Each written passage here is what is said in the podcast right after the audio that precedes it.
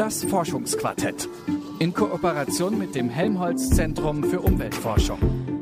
Wenn es bei uns regnet, dann ist erstmal alles nass und unangenehm. Aber immerhin läuft das Wasser direkt über Regenrinnen oder Abwasserkanäle ab und es wird wieder schnell trocken. Funktioniert eigentlich wunderbar, aber auch nur eigentlich. Denn durch den Klimawandel regnet es immer häufiger so stark, dass die Abwassersysteme völlig überfordert sind. Und dann kommt es zu Überschwemmungen.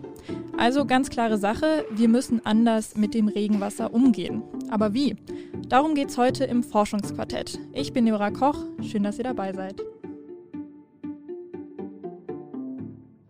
Wenn sich das Klima verändert, dann müssen wir uns auch verändern. In diesem Fall ist die Frage, wie können Städte effizient mit dem vermehrten Regenwasser umgehen? Genau daran forscht seit zwei Jahren ein Forschungsverbund vom Helmholtz Zentrum für Umweltforschung.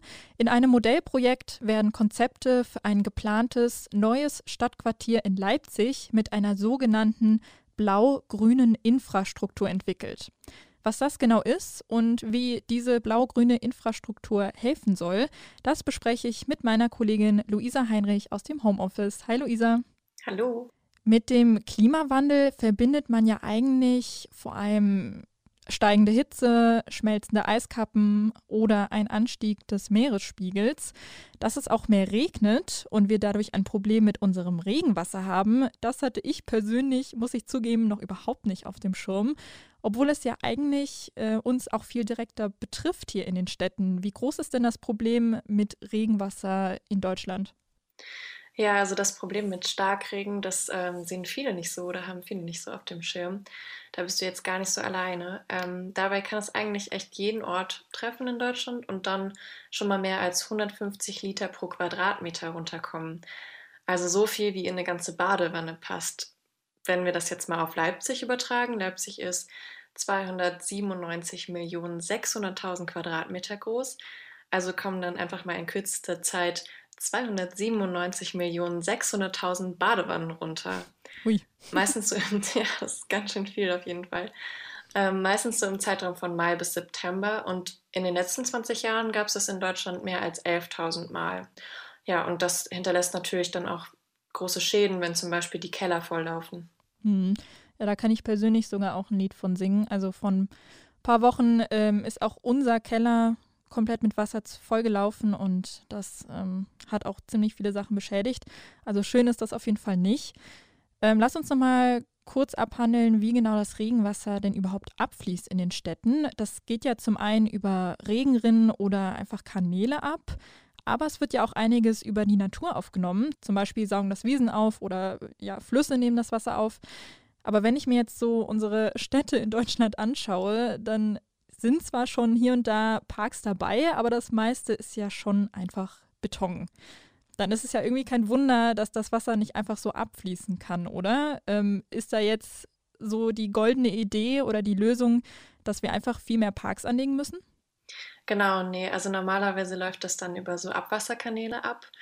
Ähm, und ja, also ich finde das eigentlich eine ganz gute Idee, jetzt noch viel mehr Parks zu haben. Aber ähm, das Problem, was wir dann haben, ist, es regnet ja nicht nur immer häufiger sehr, sehr stark, sondern es ist dann auch viele Wochen viel zu heiß in den Sommern. Das haben wir auch irgendwie in den letzten Jahren immer mehr, ähm, mehr mitbekommen. Und ja, also dann hast du vielleicht ganz viele Parks, aber die sind dann eben auch vertrocknet und gelb und können dann das Wasser auch nicht mehr aufnehmen. Hm. Also hier kommt jetzt auch die sogenannte blau-grüne Infrastruktur ins Spiel, worum es auch bei der Forschung vom Helmholtz-Zentrum für Umweltforschung geht. Das Ziel ist so ganz grob gesagt, dass man sich möglichst stark an der Natur orientiert und dann eben blaue Infrastruktur installiert, also Wasserwirtschaft und eben grüne Infrastruktur wie Parks. Also die Parks dürfen schon kommen, aber es wird eben auch dafür gesorgt, dass diese Parks nicht direkt wieder absterben. Ähm, genau, am nächsten Jahr wird in Leipzig das bisher größte Innenstadtquartier gebaut und dabei wird auch auf Nachhaltigkeit im Sinne von Wasser- und Energieeffizienz gesetzt, was ziemlich cool ist, denn das ist gleichzeitig ein Forschungsprojekt und ein Modell, was dann für viele weitere Standorte eben ähm, auch Vorbild sein kann. Professor Roland Müller, der Projektleiter und sozusagen der Wassermanagementsexperte beim UFZ, der hat mir auch erklärt, dass es eben nicht nur darum geht, wie man das Abwassersystem entlasten kann. Was jetzt neuerdings noch dazugekommen ist, ist auch eine sehr, sehr spannende Entwicklung ähm, in Leipzig, dass äh, wir ja immer mehr mit den Veränderungen des Klimas zu tun haben. Das heißt, wir haben immer weniger Niederschläge. Und äh, das führt dazu, dass wir im Sommer ja einen ja dringenden Bewässerungswasserbedarf haben. Und äh, die Frage war auch, ob wir nicht äh, aus, der, aus dem Speicher heraus zusätzliches Bewässerungswasser eben für die trockenen Monate auch zur Verfügung stellen wollen. Das ist jetzt eine relativ neue Frage, die wir in, den, in das Forschungsvorhaben aufgenommen haben und äh, wird dann auch hoffentlich helfen, so ein, ein grünes Stadtquartier auch grün zu halten. Die Idee ist also, statt Regenwasser aus der Stadt wegzuleiten, es besser zu speichern. Und genau das ist mit Retention gemeint. Das Wasser soll also direkt versickert werden und bleibt dann lokal da, wo es geregnet hat. Hm. Dann werden ja quasi gleich zwei Fliegen mit einer Klappe geschlagen, oder? Also auf der einen Seite wird das Abwassersystem entlastet, weil das Regenwasser nicht mehr weggeleitet werden muss. Und auf der anderen Seite ist im Sommer dann auch viel mehr Wasser da und muss nicht aufwendig irgendwo hergeholt werden, damit die Parks und die Natur grün bleiben. Ja, also erstmal eine ziemlich einfache Rechnung, oder? So eine blau-grüne Infrastruktur. Ja, genau. Und äh, man nennt das auch das Schwammstadtprinzip. Also das finde ich auch ziemlich anschaulich. Wenn es viel regnet, dann saugen sich metaphorisch gesehen die Städte voll und bei Bedarf geben sie das Wasser dann eben wieder ab. Die Idee kommt eigentlich ähm, aus den USA und die gibt es auch schon in vielen Städten überall auf der Welt, also zum Beispiel in Shanghai. Aber auch in Deutschland wird, wird dieses Prinzip schon in vielen Städten genutzt, zum Beispiel in Berlin oder Hamburg. Und es sieht eben auch nicht nur nett aus, wenn die Städte im Sommer noch grün sind und man gerne in die Parks geht. Professor Müller hat mir noch erklärt, dass die grüne Infrastruktur für eine Stadt wirklich wichtige Dienste leistet. Das Stadtgrün und die grünen Infrastrukturen haben natürlich dann eine ganz wichtige Aufgabe und Leistung auch für das Quartier. Ne? Sie tragen erheblich dazu bei, dass man sich wohler fühlt. Wir haben Kühleffekte, die man auch gezielt technisch noch nutzen kann. Wir haben Beschattung, äh, wir haben auch durchaus positive Effekte, was die Staub, die, die Feinstaubfiltration angeht und so weiter. Das alles funktioniert nicht, wenn wir vertrocknete, verdorrte Bäume und Sträucher haben. Es ist also nicht nur so ein Wohlfühleffekt, wenn unsere Städte im Sommer auch noch grün sind, sondern auch echt wichtig für unser Mikroklima. Hm. Was sind das denn jetzt genau für Speicher oder Retentionsmöglichkeiten? Also wie funktioniert es jetzt genau, dass man Regenwasser abspeichert? Wir haben ja gerade schon gesagt, einfach neue Parks aufbauen, das geht nicht so einfach. Aber ich kann jetzt ja auch nicht, ich sag mal, riesige Regentonnen aufstellen und dann hoffen, dass da noch genug Wasser drin ist, wenn es so richtig heiß wird, oder? Nee, ich glaube, das äh, würde wahrscheinlich nicht funktionieren. Aber es gibt schon eine ganze Reihe an Technologien. Also keine Sorge. Ähm, was du bestimmt schon öfter mal gesehen hast, sind Gründächer. Also so Dächer, die begrünt werden mit Moos oder Gräsern. Da habe ich jetzt auch erst ganz neu gelernt, Gründach ist nicht gleich Gründach, sondern es gibt ziemlich viele unterschiedliche Designs. Das ist eben eine ganze Forschung. Ähm, es gibt zum Beispiel Retentionsgründächer, wo nicht nur so Pflanzen drauf sind, sondern die auch gleich Wasser speichern. Also die Dächer legen sozusagen ihren eigenen Wasservorrat an ja, sowas ganz ähnliches gibt es auch für Bäume. Und wie das aussieht, das hat mir Professor Müller so erklärt. Eine weitere blau-grüne Infrastruktur sind die Baumregolen, die man nutzen kann.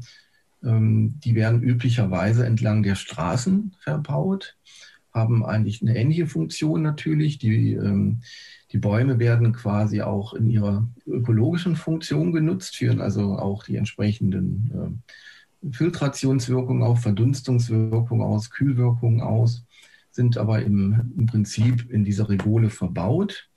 Ähm, das muss man sich so vorstellen, dass quasi die Baumwurzeln in, in, so, in, in dem entsprechenden Bodenmaterial ganz normal verortet sind, dass aber äh, unterhalb ähm, auch Speichermöglichkeiten beispielsweise bestehen für Wasser und ähm, dort eben eine gewisse Menge gespeichert werden kann, bei Starkregen entsprechend auch das Wasser dann auch äh, versickert oder ins Kanalnetz gegeben werden kann.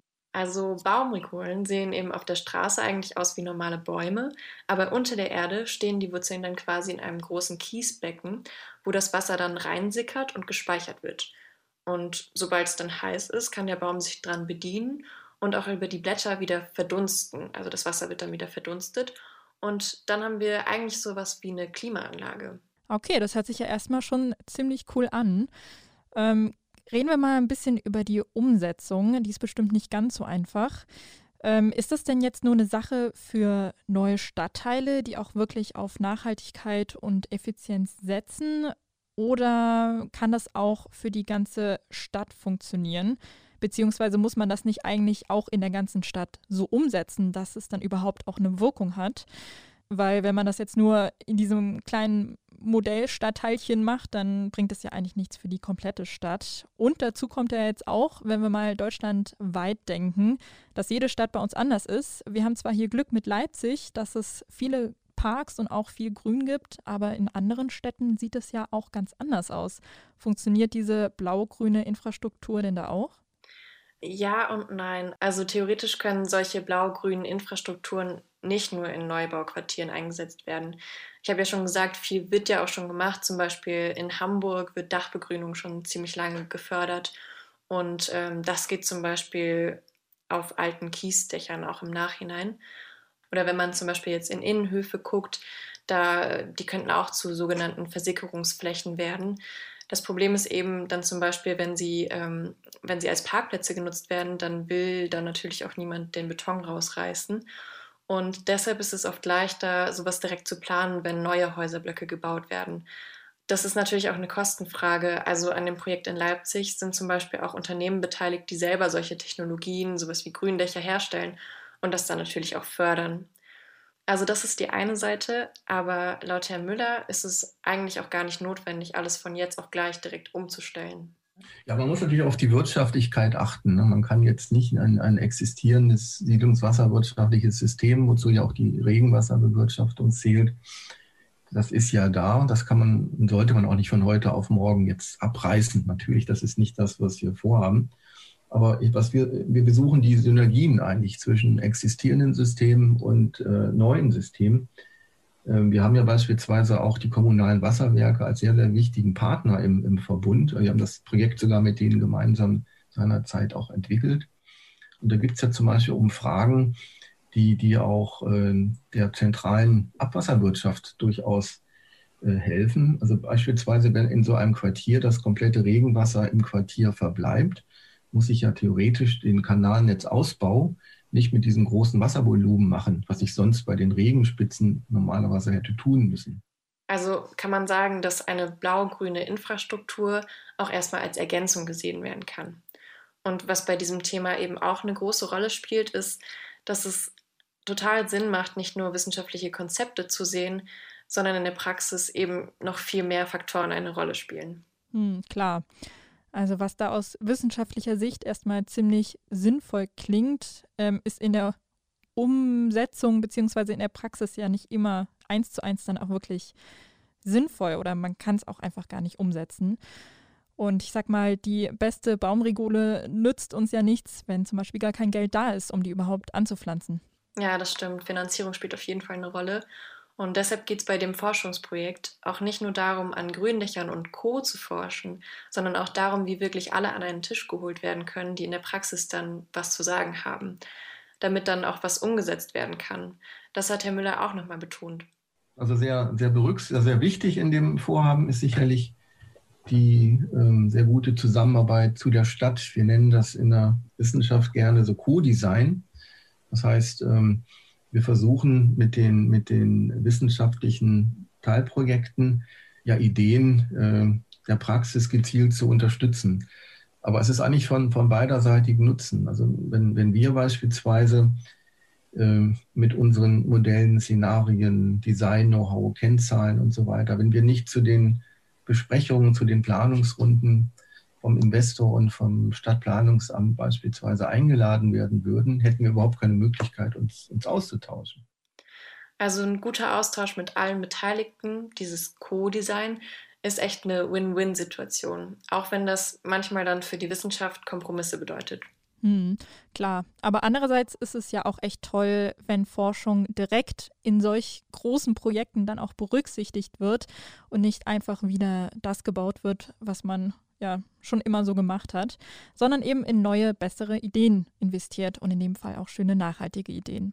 Halten wir also fest, auch hier in Deutschland müssen wir uns mehr Gedanken um den Umgang mit Wasser, speziell Regenwasser machen. Denn durch den Klimawandel haben wir in den Städten mit immer mehr Starkregen und Dürreperioden im Sommer zu kämpfen.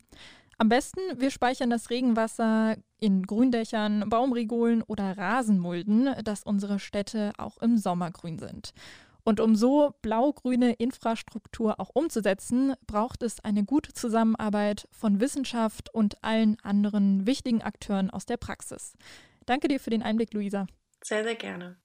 Und damit sind wir jetzt auch schon wieder am Ende dieser Folge vom Forschungsquartett angelangt. Ich hoffe, es hat euch gefallen. Den Podcast findet ihr auf Detektor FM und überall auch da, wo es Podcasts gibt. Also lasst uns doch gerne ein Abo da. Wir freuen uns auch immer sehr über Themenvorschläge und Feedback. Das könnt ihr schreiben an forschungsquartett.detektor.fm. Ich bin Leora Koch. Ciao und bis nächste Woche. Das Forschungsquartett in Kooperation mit dem Helmholtz Zentrum für Umweltforschung.